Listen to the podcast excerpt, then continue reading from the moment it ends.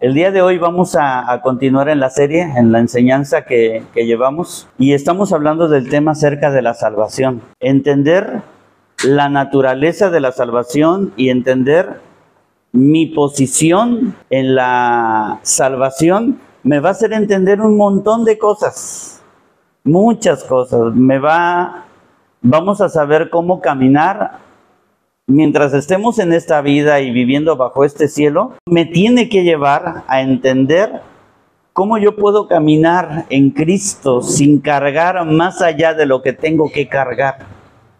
Entenderlo me va a hacer vivir, me va a hacer vivir una vida mucho más sabia. Cuando no entendemos la salvación, queremos vivir una vida como la gente que vivió en el Antiguo Testamento, cargando con cosas, tratando de hacer cosas para satisfacer ciertas demandas, pero hay demandas que ya fueron cumplidas en Cristo y nosotros tenemos que entenderlo eso. Así que eh, hemos comenzado esta serie hablando, hablamos la vez pasada acerca de la elección, de la presencia de Dios, cómo Dios prevé las cosas. Y hoy eh, titularé ¿Qué es el momento? Fue antes del momento y hoy se titula El momento. Así que vamos a hablar acerca, vamos a seguir hablando acerca de, de verdades que giran y que se mueven en torno a la salvación. Y hoy vamos a hablar acerca, bueno, uno de los puntos que voy a empezar a hablar es acerca de la regeneración.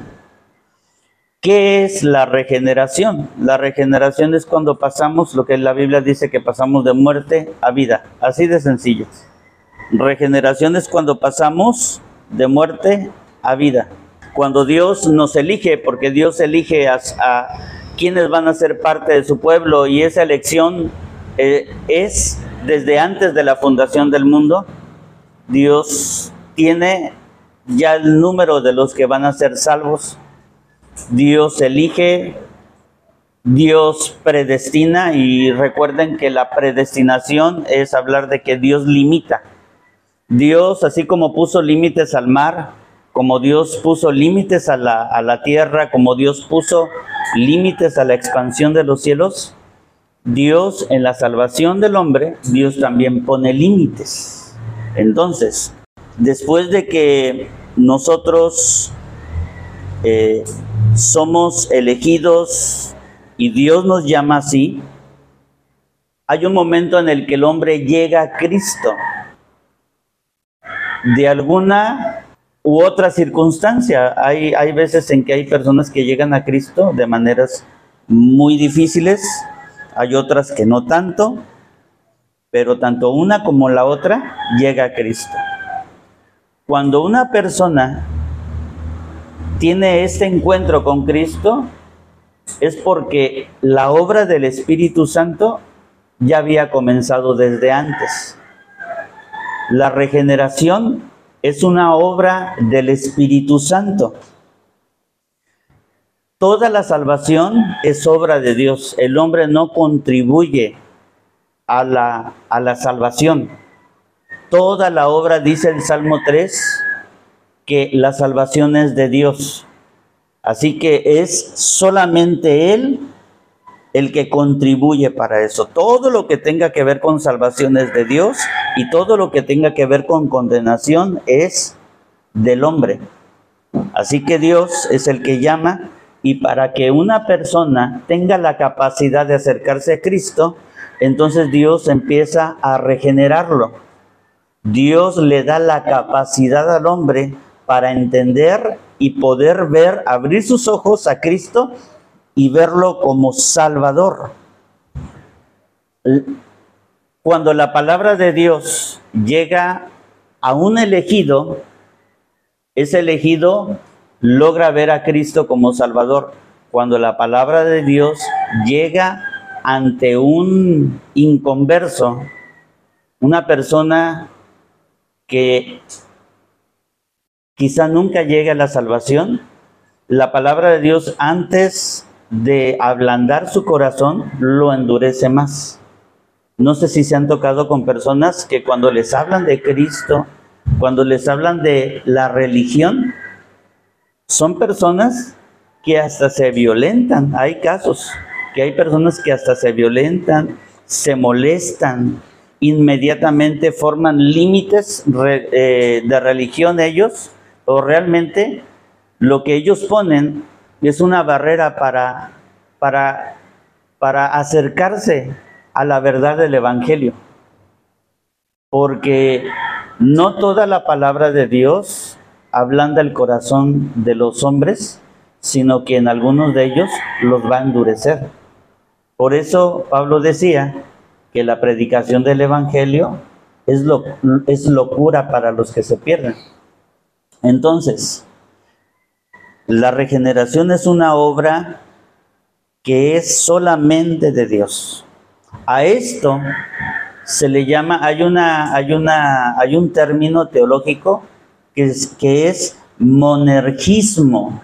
Quiere decir que solamente hay uno que ejerce fuerza. Monergismo. Es solamente Dios el que imparte fuerza en todo lo que tenga que ver con la salvación. El hombre no contribuye. El hombre responde porque ya hubo una obra de regeneración en él y es un acto soberano.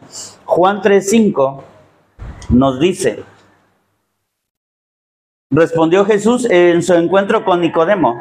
Recuerdan que Nicodemo fue a buscar a Jesús de noche y Jesús viene y le dice, de cierto, de cierto te digo que el que no naciere de agua y del Espíritu no puede entrar en el reino de Dios. Aquí está hablando acerca de una obra de regeneración. Cuando habla del agua, está hablando acerca de arrepentimiento. Y cuando habla de Dios, está hablando acerca de esa obra de regeneración que Jesús, según Jesús, se le atribuye al Espíritu Santo. Siempre que una persona Mm, haya vivido la vida que haya vivido, haya sido un asesino, un borracho, simple y sencillamente una persona que vivía su vida como él quería, cuando llega el momento y empieza a ver en Cristo esa luz de salvación, es porque siempre el Espíritu Santo, a partir de ese momento y durante todas nuestras vidas, nos revelará a Cristo. El Espíritu Santo nunca se revela a Él. La obra del Espíritu Santo es que Él revela a Cristo. Y Cristo revela al Padre. Por eso se nos hace bien fácil identificar una figura del Padre, ¿no? Y hasta los artistas, los pintores han hecho una figura del Padre y han hecho una figura del Hijo. Sin embargo, nunca han hecho una figura del Espíritu Santo, porque a lo largo de toda la Biblia nunca vas a ver que el Espíritu Santo se muestra él mismo. Esa no es la obra. La obra del Espíritu Santo es revelarnos al Hijo y el Hijo nos revela al Padre. Entonces, la obra del Espíritu Santo en nosotros es que Él nos regenera, o sea, nos da la capacidad de podernos encontrar con Cristo. Efesios 2, 1 dice, a ustedes Él les dio vida cuando aún estaban muertos en sus delitos y pecados. Eso es la obra de regeneración. Luego en el verso 4 y 5 dice, pero Dios, cuya misericordia es abundante por el gran amor con que nos amó, nos dio vida junto con Cristo, aun cuando estábamos muertos en nuestros pecados. Entonces, dicho con palabras eh, eh, de la escritura, ahí en esos versos está hablando de regeneración. Ahora, la regeneración siempre precede a la fe. O sea, primero aparece la regeneración y después aparece la fe. La fe aparece porque primero hay regeneración. La, eso que la gente del mundo llama fe, realmente es una fe. Por, bueno, el hombre, todo, toda persona sobre la tierra puede generar su corazón, puede generar fe, puede generar confianza. Sí, la gente, por eso hay mucho avance en, la ciencia y la tecnología, en la medicina, porque la gente cree. Sí, si el, si el, si el, si el investigador tiene confianza de que puede crear una nueva, una nueva dosis para una, una nueva vacuna para cierta, cierto virus, o sea, todo ese avance es porque él lo cree. O sea, en el hombre natural, toda persona tiene una capacidad de fe. Sin embargo, la fe para acercarnos a Dios es una fe diferente a esa. Entonces, antes de que aparezca esa fe con que nosotros creemos a Cristo, es antes de que aparezca esa fe, entonces aparece la regeneración, porque la fe es un don de Dios. La fe no nace en el corazón humano, en el corazón natural. Dios nos da la fe para que nosotros creamos a Cristo. Hay un pasaje, a ver si vemos Hechos 2. Dice, porque por gracia son salvos por medio de la fe, y esto, o sea, la fe, no de ustedes, pues es don de Dios. Filipenses 1 dice, porque por causa de Cristo a ustedes les es concedido no solo creer en Él, sino también padecer por Él. O sea, nos es concedido. Es porque Dios nos da la fe. Segunda de Pedro dice, yo, Simón Pedro, siervo y apóstol de Jesucristo, envío un saludo a ustedes que por la justicia de nuestro Dios y Salvador Jesucristo han alcanzado una fe tan preciosa como la nuestra. Entonces, los versículos esos nos muestran que la fe es un don de Dios. Dios nos da esa fe. Ahora, Primera de Juan 5.1. ¿No lo puse? No lo puse. Ok. Primera de Juan 5.1, lo leo aquí en mi Biblia y si gustas anotarlo. Dice, todo aquel que cree, todo aquel que cree que Jesús es el Cristo, es nacido de Dios. Y todo aquel que ama al que engendró, ama también al que ha sido engendrado por él. Sí, pero fíjate, nota lo que, lo que el apóstol Juan está escribiendo aquí. Todo aquel que cree que Jesús es el Cristo es nacido de Dios. O sea que primero naciste y luego creíste. Primero fuiste regenerado y después te vino la fe. Primero Dios le da capacidad al corazón del hombre, convierte el corazón de piedra en un corazón de carne y cuando viene esa conversión, Dios deposita su fe. Espero que me esté dando a entender. Bueno. Entonces, esa es la regeneración. Ahora yo quiero hablar acerca de la conversión. Hechos 15.3 dice, como habían sido enviados por la iglesia, pasaron por Fenicia y Samaria y allí hablaron de la conversión de los no judíos, lo cual hizo que todos los hermanos se, se alegraran mucho. Ok, la palabra conversión ahí viene del griego epistrofen. Eh, la palabra conversión viene del griego epistrofen, que significa reversión o sea, significa una conversión moral.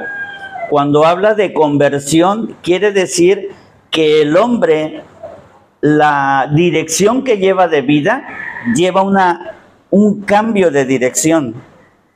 Consiste, la conversión consiste de volverse al pecado a Cristo.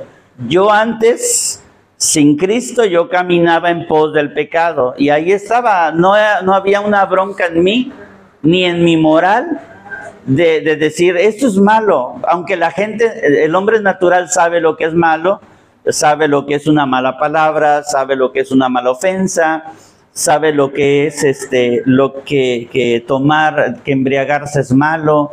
El mismo hombre que se embriaga puede guardarse de la vista de sus hijos o puede decirle a sus hijos, este, no, tú no tomes, esto es malo no fumes porque esto es malo, eh, este, eh, puede decir el padre, eh, puede ser grosero, pero no puede permitir que sus hijos digan groserías, porque hasta cierto punto su conciencia sabe qué es lo que es malo. Sin embargo, su vida es arrastrada por el poder del pecado. Cuando llega la regeneración y empieza la conversión, porque son cosas que se dan simultáneamente en nosotros, hay un momento en el que Cristo nos quita del poder del pecado y entonces la dirección que lleva nuestra vida ya es hacia Cristo. ¿Sí me doy a entender? O sea, ya no estamos bajo el poder del pecado. O sea, ya tenemos la capacidad de que si antes yo mentía, ya mi corazón ya le puede decir a, la mentira, ya no. Antes me embriagaba, bueno, ahora, ahora sí puedo ya dejar eso. Y así ir negando el pecado, ir muriendo a los pecados para empezar a vivir una vida de santidad. La regeneración y la conversión no es como los grupos AA, ¿eh? no es una terapia psicológica donde te convencen y donde a través de un proceso de pasos el hombre puede dejar lo malo. No, no es eso. O sea, Dios cambia el corazón. Dios transforma el corazón. O sea, una persona natural puede dejar de decir grosería, sí, sí puede. Puede dejar de tomar, sí, sí lo puede hacer. Puede dejar de andar en adulterio, sí, sí puede hacerlo. Y así muchas cosas. Si roba, puede dejar de robar. Pero el corazón nunca va a ser convertido. Dios se va al corazón y Dios nos cambia el corazón de piedra y lo transforma en un corazón de carne. Cuando habla de un corazón de carne, está hablando de un corazón que tiene la capacidad de empezar a entender las cosas de Dios.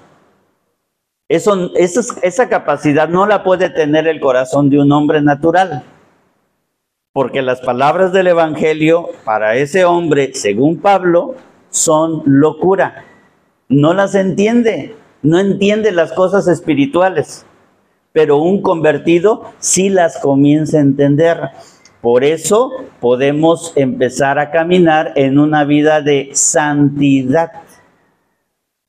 Bueno, entonces, como nos volvemos del pecado a Cristo, necesariamente en ese proceso, amados, Dios nos da otro don nos da el don de la fe para que creamos, pero Dios nos capacita con otro don, y es el don del arrepentimiento.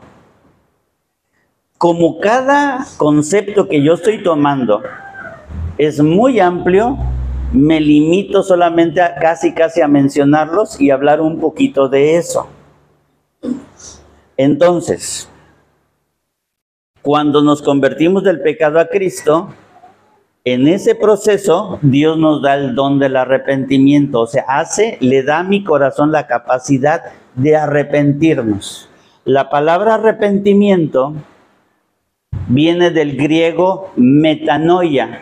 La palabra metanoia es una palabra compuesta por meta, que, es, que significa cambio, como metamorfosis.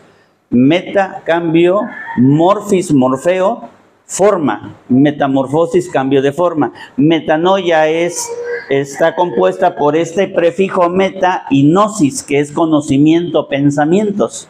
Entonces, realmente arrepentimiento significa cambio de pensamientos.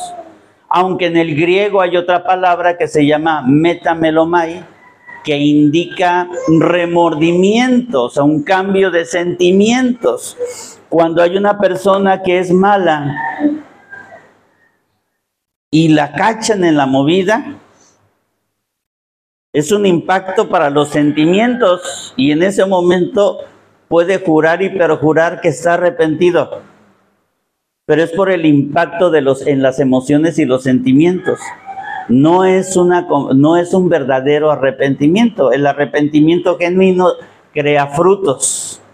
Está como aquel caso que ya les he contado y que se los volveré a contar rapidín, por aquel tipo que agarraron, su esposa lo agarró, lo cachó con otra mujer y la señora de armas tomar mandó a traer la patrulla, los polis lo agarraron y primero el hombre estaba pero bien enojado y no me toquen y yo y tú tienes la culpa y echándole bronca, pero conforme fueron pasando los minutos, La señora se puso en su papel y siempre el, el, el, el, infiel siempre hace eso. Primero se pone muy indignado y bien enojado. Pero conforme van pasando, esa indignación que él siente se va convirtiendo en cobardía. Y primero le gritaba y después, ¿cómo crees que vas a hacer esto? Mis hijos, ¿cómo? ¿Por qué quita? O sea, como diciéndole, arrepiéntete y ya déjame de estarme acusando con los policías. Y total viene y que los policías que lo esposan y cuando lo esposaron ya hasta la voz le había cambiado. Ya ese hombre indignado y gritón al principio había desaparecido. Ya estaba y ya le pedía, por favor, no sé cómo se llamaba la fulana. Yo estaba ahí en mi carro viendo toda la escena, ¿no? No, llevaba mi teléfono, si no lo hubiera grabado todo. Ya, fulana, Panchita le voy a poner. Ya, Panchita, perdóname, mira, no hagas esto. Que.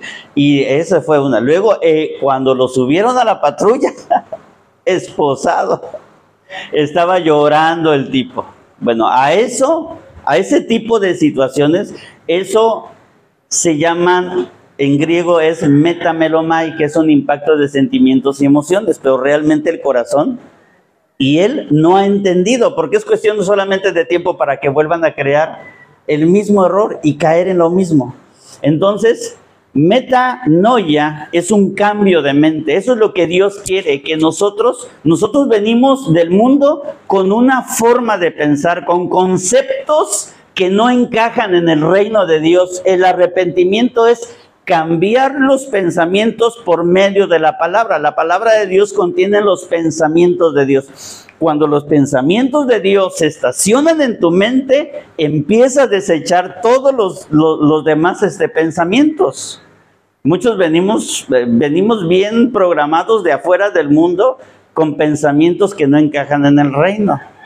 Con pensamientos de que, pues si me la haces, me la pagas de que, eh, de que este, con pensamientos de venganza o con pensamientos de falta de perdón o con pensamientos de que, de que, de muchas cosas, de muchas cosas, ¿no? Entonces, el arrepentimiento es ese cambio de mente, ¿sí? Dios nos cambia la mente, fíjense, fíjate, antes de que tú sientas algo, una emoción, un, un sentimiento, antes lo precede un pensamiento. ¿Sí? Un pensamiento crea una emoción o un sentimiento. Cuando el pensamiento y la emoción se juntan, crea un comportamiento. Por eso el alcohólico se comporta así como se comporta. Por eso el, eh, eh, eh, es clásico, por eso siempre pongo el ejemplo de los alcohólicos. O sea, es un ejemplo clásico porque mira, puede estar una persona bien calladita y bien así, pero cuando ya se toma la primera cerveza, cambia totalmente. Porque los pensamientos y los sentimientos crean un comportamiento. Y lo verás gritar y lo verás hacer cosas. Y gritan y hacen y deshacen. Porque ese es la cuestión del arrepentimiento, el cambio de pensamientos. ¿Sí? Bueno, ahora, el verdadero arrepentimiento conlleva confesión. La palabra confesión cuando dices arrepiéntete, confiesa tu pecado. Cuando te escuchas eso, te voy a decir bíblicamente a qué se refiere. Hay una palabra en griego que es homologueo. Homologueo es una palabra compuesta por el prefijo homo, de ahí viene la palabra homogéneo, ¿cómo se dicen entre presidentes? Homólogos, ¿sí? Homólogos y, etcétera, ¿no? Homologueo es homo igual y logueo viene de logos, palabra. Homologueo, o sea, te voy a decir a qué se refiere cuando la Biblia habla de confesar pecados. Es, no es decirle, Señor, es que me robé este dinero, perdóname. O sea, eso no es una confesión de pecado. Dios ya ve. O sea, Dios sabe lo que tú hiciste, Dios sabe si te robaste, si mentiste, etcétera, lo que sea. La confesión bíblica es que tú, que eres el que transgredió, el que cometió el pecado, tú declares con tu boca lo que Dios declara sobre ese pecado. O sea, por eso es homologueo, porque vas a hablar exactamente lo que Dios habla acerca de ese pecado. Esa es confesión. Porque el mandamiento de Dios siempre señala el acto y Dios declara algo sobre ese acto. Bueno, yo tengo que estar de acuerdo con Dios en eso, en esa transgresión que yo cometí. A eso se le llama confesión. ¿Sí? ¿Qué más? Aparte de la confesión, viene otro concepto que es la contrición. Ahí, en la contrición, sí tienen que ver los sentimientos y las emociones. Una persona que comete alguna falta eh, eh, ¿Puede llorar? Sí, sí, sí puede llorar, claro. O sea, se conlleva, pues somos personas emocionales, sentimentales. Y claro que cuando nos duele, o sea, lloramos. Y sobre todo, cuando nos damos cuenta a quién, a, quién le estamos cometiendo esa falta. Sí, cuando nosotros fallamos, cuando nosotros transgredimos, cuando hay un hijo que, este, que desobedece a los padres y les ofende, Realmente atrás de esa situación siempre está Dios. Por eso, por eso el, el mandamiento es hacia los hijos es honra a tu padre y a tu madre. Dice, honralos, porque yo te prometo que vas a tener larga vida y todo te va a ir bien. Cuando el hijo comprende la honra hacia los padres, fíjate que Dios sobre ese mandamiento hizo reposar una promesa. ¿Por qué? porque Dios es Padre. No lo hizo sobre otro mandamiento, lo hizo sobre ese, sobre el quinto mandamiento, el que está en medio. Están los cuatro primeros, de los diez mandamientos, los cuatro primeros son directamente para Dios. Los últimos cinco son para nuestros semejantes, pero el quinto, el de en medio, es el que nos hace relacionarnos con nuestros padres y con eso nos relacionamos con Dios como Padre. Por eso hizo reposar una promesa sobre el quinto mandamiento, porque Él es nuestro Padre. ¿Sí? Entonces imagínate, si un hijo no honra a su Padre que está aquí en la tierra, pues imagínate cómo va a honrar a Dios que es nuestro Padre Celestial. Entonces, cuando nosotros entendemos eso, amados, ¿sí?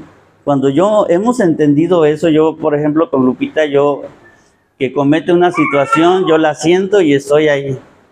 Y sí le he dado, eh, amados, sí, sí le he dado yo. Pero la siento y le digo, y trato de no cansarme de decirle. Y yo luego le digo, le digo, no me retes, Lupita. No, no me retes, porque siempre te va a ir mal. Mañana yo me puedo morir.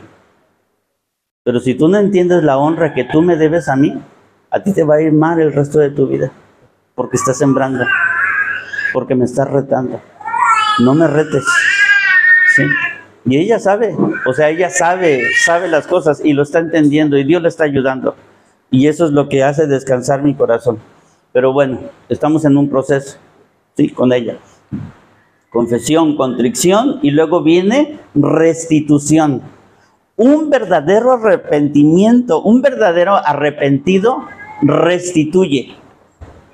Restituye.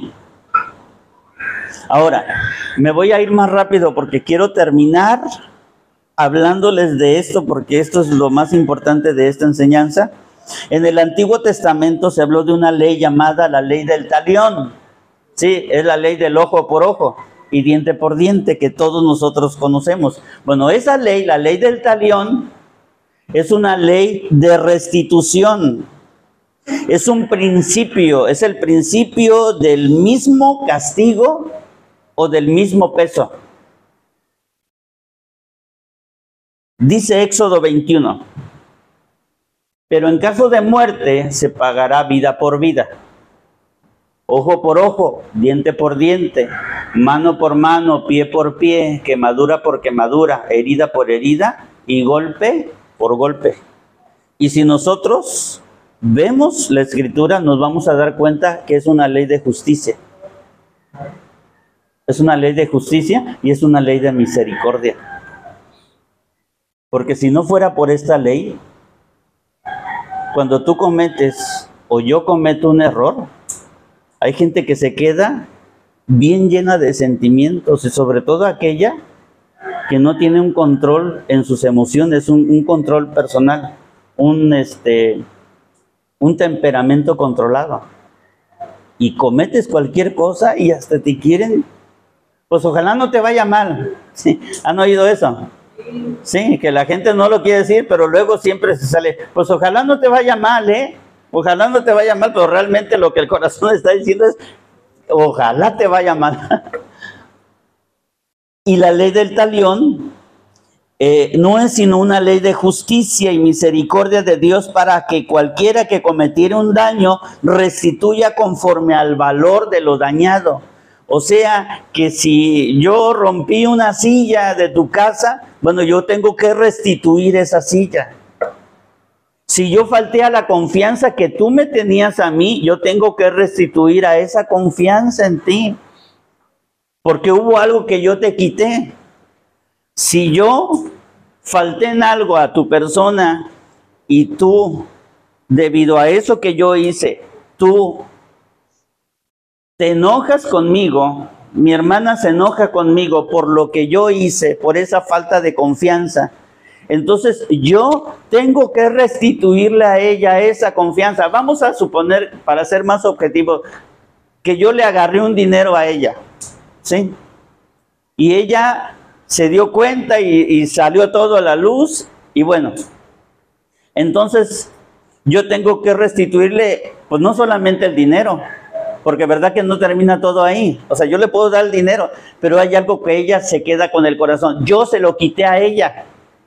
Yo se lo robé más que el dinero, yo le robé la confianza. Ahora mi parte, o sea, el verdadero arrepentimiento me tiene que llevar a esto. Yo le tengo que restituir a ella esa confianza que yo le quité en el corazón. A eso se refiere la ley del talión. Por eso es una, es una ley, es una ley que nos habla de restitución, una ley de justicia y misericordia. No tengo que hacer más allá tengo que restituir solo eso que yo hice. Si a pesar de mis esfuerzos, porque también pasa lo contrario, si a pesar de mis esfuerzos por restituirle esa confianza, ella sigue con una indignación que sale de la justicia, entonces la bronca es de ella.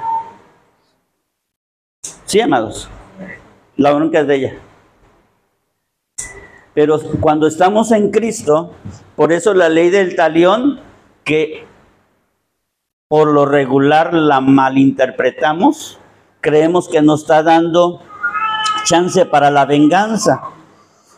Sí, en la historia del pueblo de Israel nunca se supo que hubiera alguien que le sacara el ojo a alguien y que luego ese, el que le sacó el ojo, venga y, le haya sacado el ojo. O sea, nunca se, se, históricamente nunca pasó eso. Sin embargo, la palabra sí lo menciona, pero nos está señalando eso. ¿Sí? Cuando se presenta algún daño, algo roto o algo severo o la muerte, pues se requería una justicia. Yo puse una frase ahí, por favor. Para cada infracción hay una solución llamada restitución. Cuando Jesús habla de la ley de restitución fue para indicar el espíritu correcto de la letra. La ley del talión va directo a quien cometió la falta para que restituyera, porque si no lo hacía podía con toda seguridad aparecer la venganza. O sea, la ley del talión decía ojo por ojo. Entonces yo le quité dinero, yo se lo robé, entonces yo le digo a mi hermana, ¿sabes qué? mi hermana, tenga aquí lo que yo le quité. Y le pido perdón y cambio mi actitud porque eso conlleva, acuérdense que el arrepentimiento conlleva un cambio de pensamientos. Entonces cambio mis pensamientos, empiezo a hacer cosas para restituirle a ella eso que yo le quité en su corazón, que fue la confianza, y empiezo a trabajar ahí.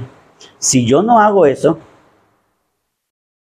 si yo no cumplo con la ley de talión del ojo por ojo, ella puede tomar venganza sobre mí. Cuando nosotros no restituimos, amados, eso, entonces le damos la chance a la gente que toma venganza sobre nosotros. Y eso no puede ser eso, no puede ser así. Ojo por ojo se podía entender de manera literal o de manera metafórica. No se trata de estarle sacando los ojos a toda la gente. ¿eh? No se trata de estar tomando venganza y de estar guardando, guardando rencores y envidias y cosas así. Por eso aparecen todas esas cosas en el corazón por una mala interpretación de esta ley, que es una ley de misericordia y de justicia. Nosotros no podemos porque el corazón se envenena, hermanos. El corazón se envenena. Tú no puedes hacer cosas con eso. Ah, se trata de una compensación monetaria. Eh, bueno, cuando hablaba acerca del ojo por ojo y diente por diente, eh, eh, había gente que a veces sin querer le podía, no sé, cortar una mano a alguien o a lo mejor tumbarlo accidentalmente y, pero si alguien le sacaba un ojo al otro, entonces la manera de restituir era, bueno, yo te yo accidentalmente o con toda intención te quité el ojo, bueno, ahora yo te voy a servir mis ojos, van a ser tus ojos. Y yo le tenía que pagar a él lo que vale su ojo, porque cuando dice la ley ojo por ojo y diente por diente es que el valor de tu ojo es el mismo valor del ojo de tu prójimo. Tu ojo no vale más que el ojo de tu prójimo, ni tu diente vale más que el diente de tu prójimo. Tiene que haber justicia. Acuérdense que estamos hablando de arrepentimiento y estamos hablando de conversión. Un convertido, una persona convertida a Cristo tiene que practicar justicia. Y de eso estamos hablando. ¿Qué significa ojo por ojo y diente por diente? Es la igualdad máxima entre personas. Todos somos iguales, amados. Nadie vale más que los demás. Nos podrá diferenciar quizá una posición de autoridad, quizá una, una cuestión económica, nos puede diferenciar hasta a lo mejor la, la, la educación, pero delante de Dios todos valemos lo mismo y eso nos lo dice a través de esta ley. Ahora, esta ley también habla acerca de que solamente el agresor es culpable por el delito.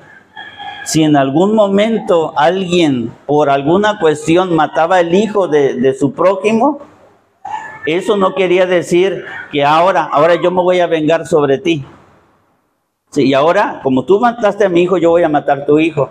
De eso no habla la ley. Si el castigo era sobre, solamente sobre el agresor, solamente sobre el agresor, no podías ir y matar a su hijo, eso estaba prohibido. Solo el asesino sería castigado y no su hijo. Por eso la Biblia dice en Ezequiel 18, Solo el que peque merece la muerte, o en otras palabras, el alma que pecare morirá. ¿Qué, qué, significa esa frase? Bueno, esa frase significa que solamente el culpable es el, es el, el asesino solamente es el, es, el, es el culpable. Ningún hijo pagará por el pecado de su padre, ni tampoco ningún padre pagará por el pecado de su hijo. El, el, hombre justo será juzgado por su justicia y el hombre malvado será juzgado por su maldad. No es una ley de venganza, es restitución justa. El Señor Jesús dijo en Mateo 5, ustedes han oído que fue dicho ojo por ojo y diente por diente, pero yo les digo, no resistan al que es malo, sino que a cualquiera que te hiera en la mejilla derecha, preséntale también la otra.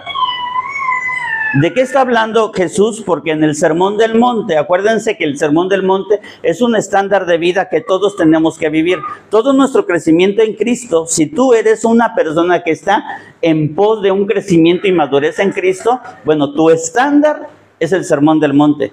Y en ese sermón del monte Jesús saca la ley del talión, del ojo por ojo, diente por diente. Pero mire, tenemos que leer bien, porque Jesús no está abrogando la ley, no estaba abrogando la ley del talión. Fíjense lo que dice el versículo. Dice, ustedes han oído que fue dicho. Ahí no dice, ustedes han leído lo que se escribió.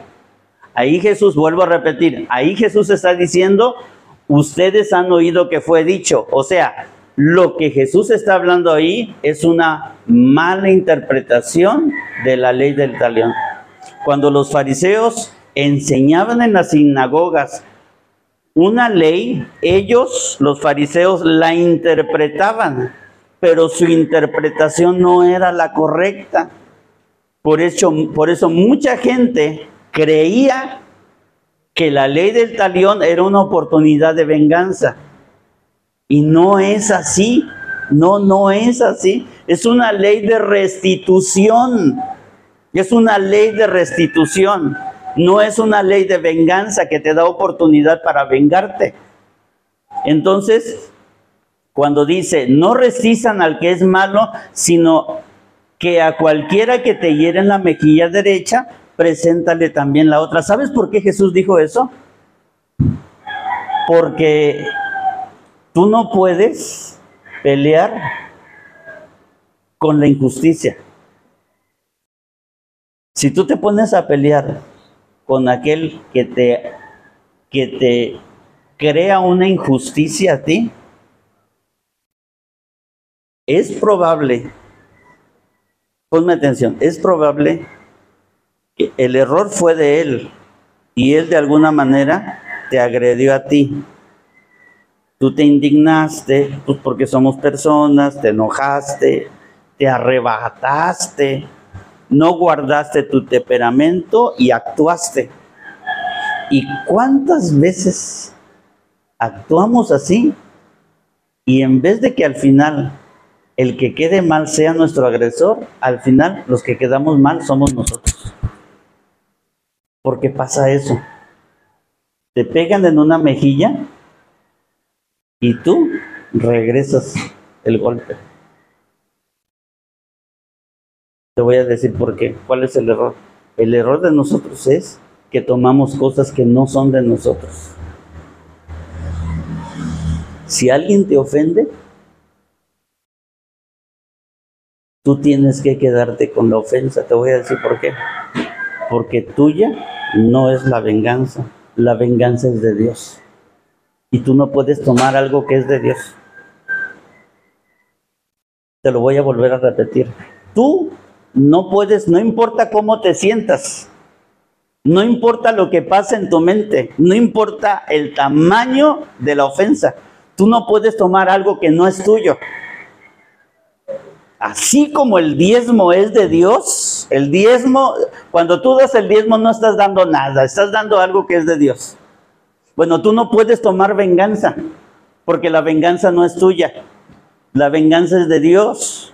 Él va a vengarse de todos tus enemigos, de todos tus opresores y de todos los, tus ofensores. Él, Él se va a vengar de eso. No es tuya la venganza, la venganza es de Dios. Fíjate lo que dice en los versos Leí el 39, 40, 42. Al que quiera provocarte a pleito para quitarte la túnica, déjale también la capa. Y a cualquiera que te obligue a llevar carga por una milla, ve con él dos. Al que te pida, dale. Y al que quiera tomar de ti prestado, no se lo rehuses. Los soldados romanos eran bien malos con los judíos. Cuando los judíos terminaban su jornada de trabajo, los, soldados romanos iban con su, en, su, en su caballo y se quitaban su carga y se la daban a un judío. Un judío ya venía bien molido del trabajo y le decían, sí, ayúdame una milla a llevarla. Y ellos iban bien tranquilos, bien ligeritos, iban a pie o iban a caballo, y los judíos cargando lo suyo y cargando con la carga del soldado. Y entonces eso era algo normal en aquel tiempo, normal. Pero entonces viene Jesús y toma eso y dice, si el soldado romano te dice, a ver, llévate esta carga una milla, llévatela dos. ¿Por qué? Porque la ley del talión es una ley de restitución. No pelees con la injusticia porque vas a terminar debiendo un ojo o un diente.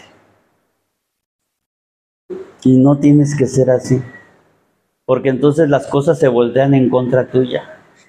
Deja que Dios tome venganza. Dios prohíbe la venganza. Romanos 12 dice, por favor, dale, no busquemos vengarnos, amados míos. Mejor dejemos que actúe la ira de Dios porque está escrito, mía es la venganza, yo pagaré, dice el Señor. Mía es la venganza.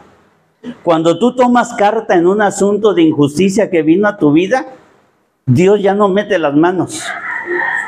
Si tú empiezas a responder, si tú empiezas a pelear, si tú buscas venganza, tú ya, Dios ya no tiene nada que hacer ahí.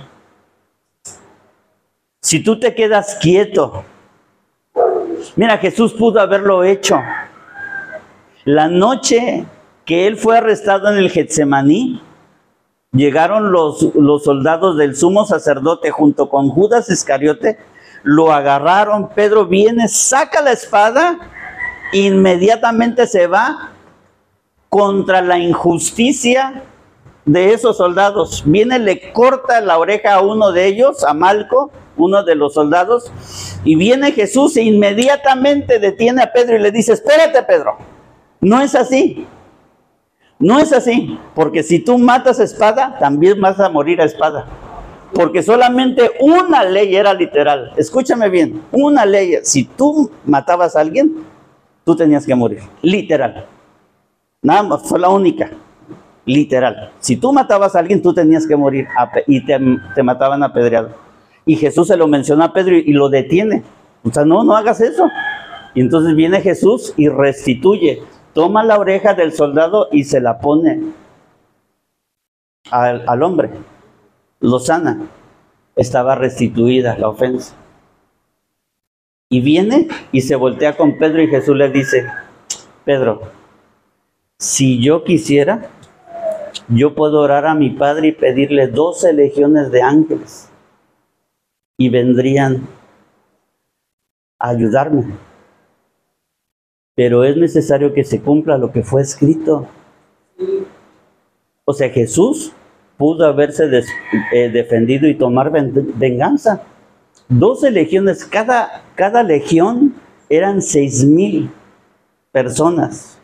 Seis mil por doce son, son 72 mil personas. Con doce legiones de ángeles pudieron, esos, esas doce legiones de ángeles pudieron haber matado a todo el pueblo de Israel en una noche, en una noche.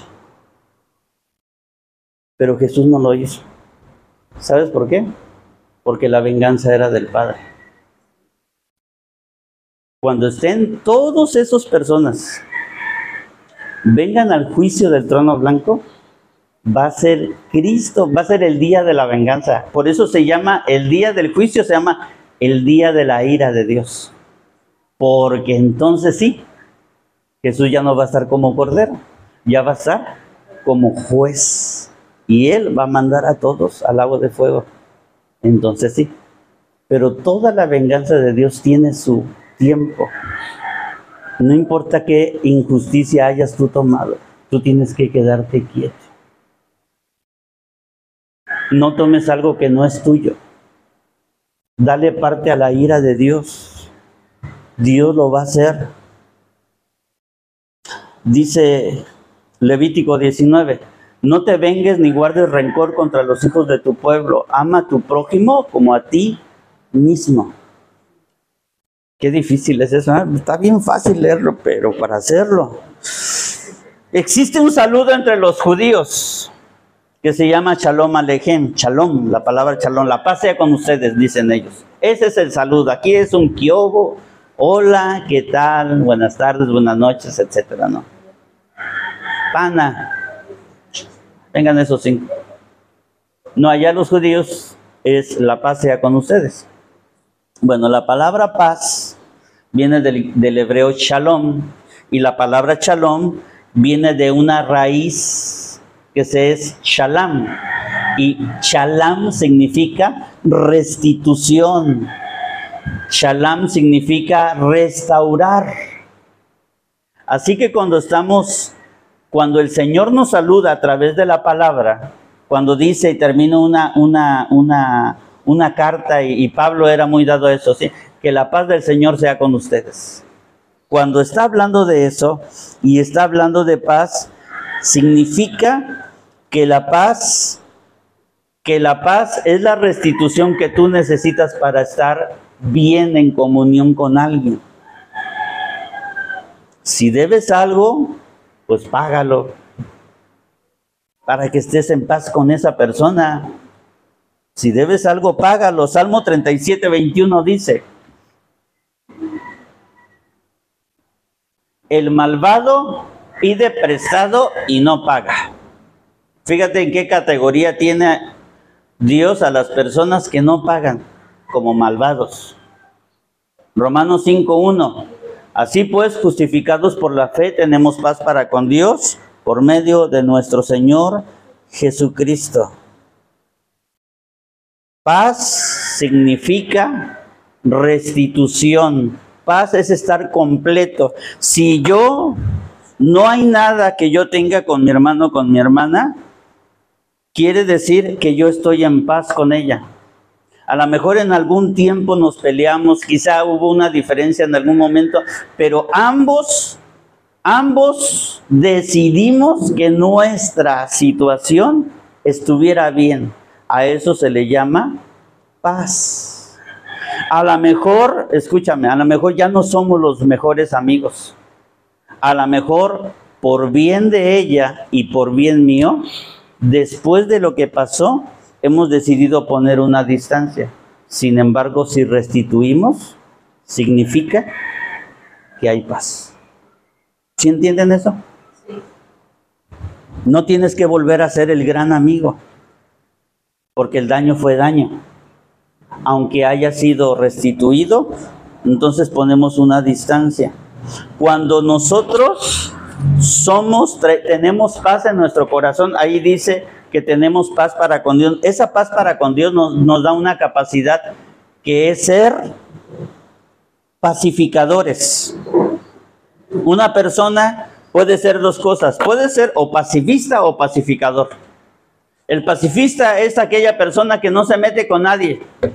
Sí, no, es que yo termino el culto y yo, vámonos, no, hermano, es que yo ya he visto y yo no quiero, yo no quiero ningún problema con ninguna persona, así estoy bien, los saludo nada más y después de ahí me voy. Fuga. Sí. Es, son personas que nunca crecen en su carácter, nunca tienen madurez para poder... No, son, son pacifistas. El pacificador es la persona que tiene la capacidad de crear paz. De crear paz. La palabra shalom también significa estar completo. Significa también sin necesidad de nada más. Dice Hebreos 12. Procuren vivir en paz con todos y en santidad, sin la cual nadie verá al Señor. O sea, que la falta de paz, amados, con mis hermanos, no me verá ver a Dios. Será un estorbo. Romanos 13, no tengan deudas con nadie. Y no habla de dinero nada más, ¿verdad? Ya entendimos eso. Sí. No solamente habla de dinero. Está hablando de otras deudas a veces debemos, amados. Debemos cosas.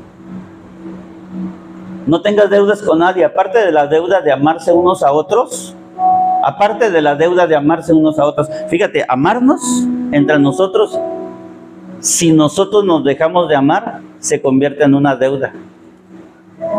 Y hay gente que cuando deja de amar a la misma iglesia, se empieza a endeudar delante de Dios. Y acuérdense que aquí solamente hay una persona que lleva las cuentas. Y esa persona es Dios. Dios es el gran contador. Por eso en el cielo se van a abrir unos libros que son, que son los libros de las obras. Y ahí en tu libro, en esas páginas van a decir, a ver Alberto de la Peña, a ver cuántos me debes. No amaste al hermano, no perdonaste esto. Cuando sabías que tenías que perdonar, no perdonaste. Huías, te apartabas, queriendo no crear mal, pero realmente estabas generando una deuda delante de mí. Porque el que ama al prójimo ha cumplido, ha cumplido la ley.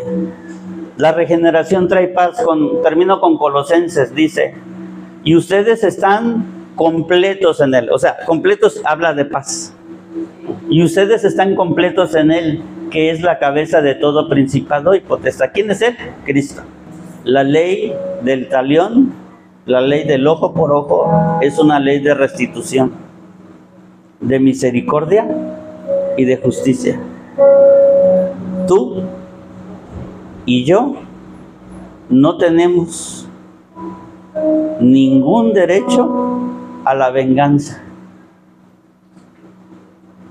Eso es de Dios. Ponte de pie.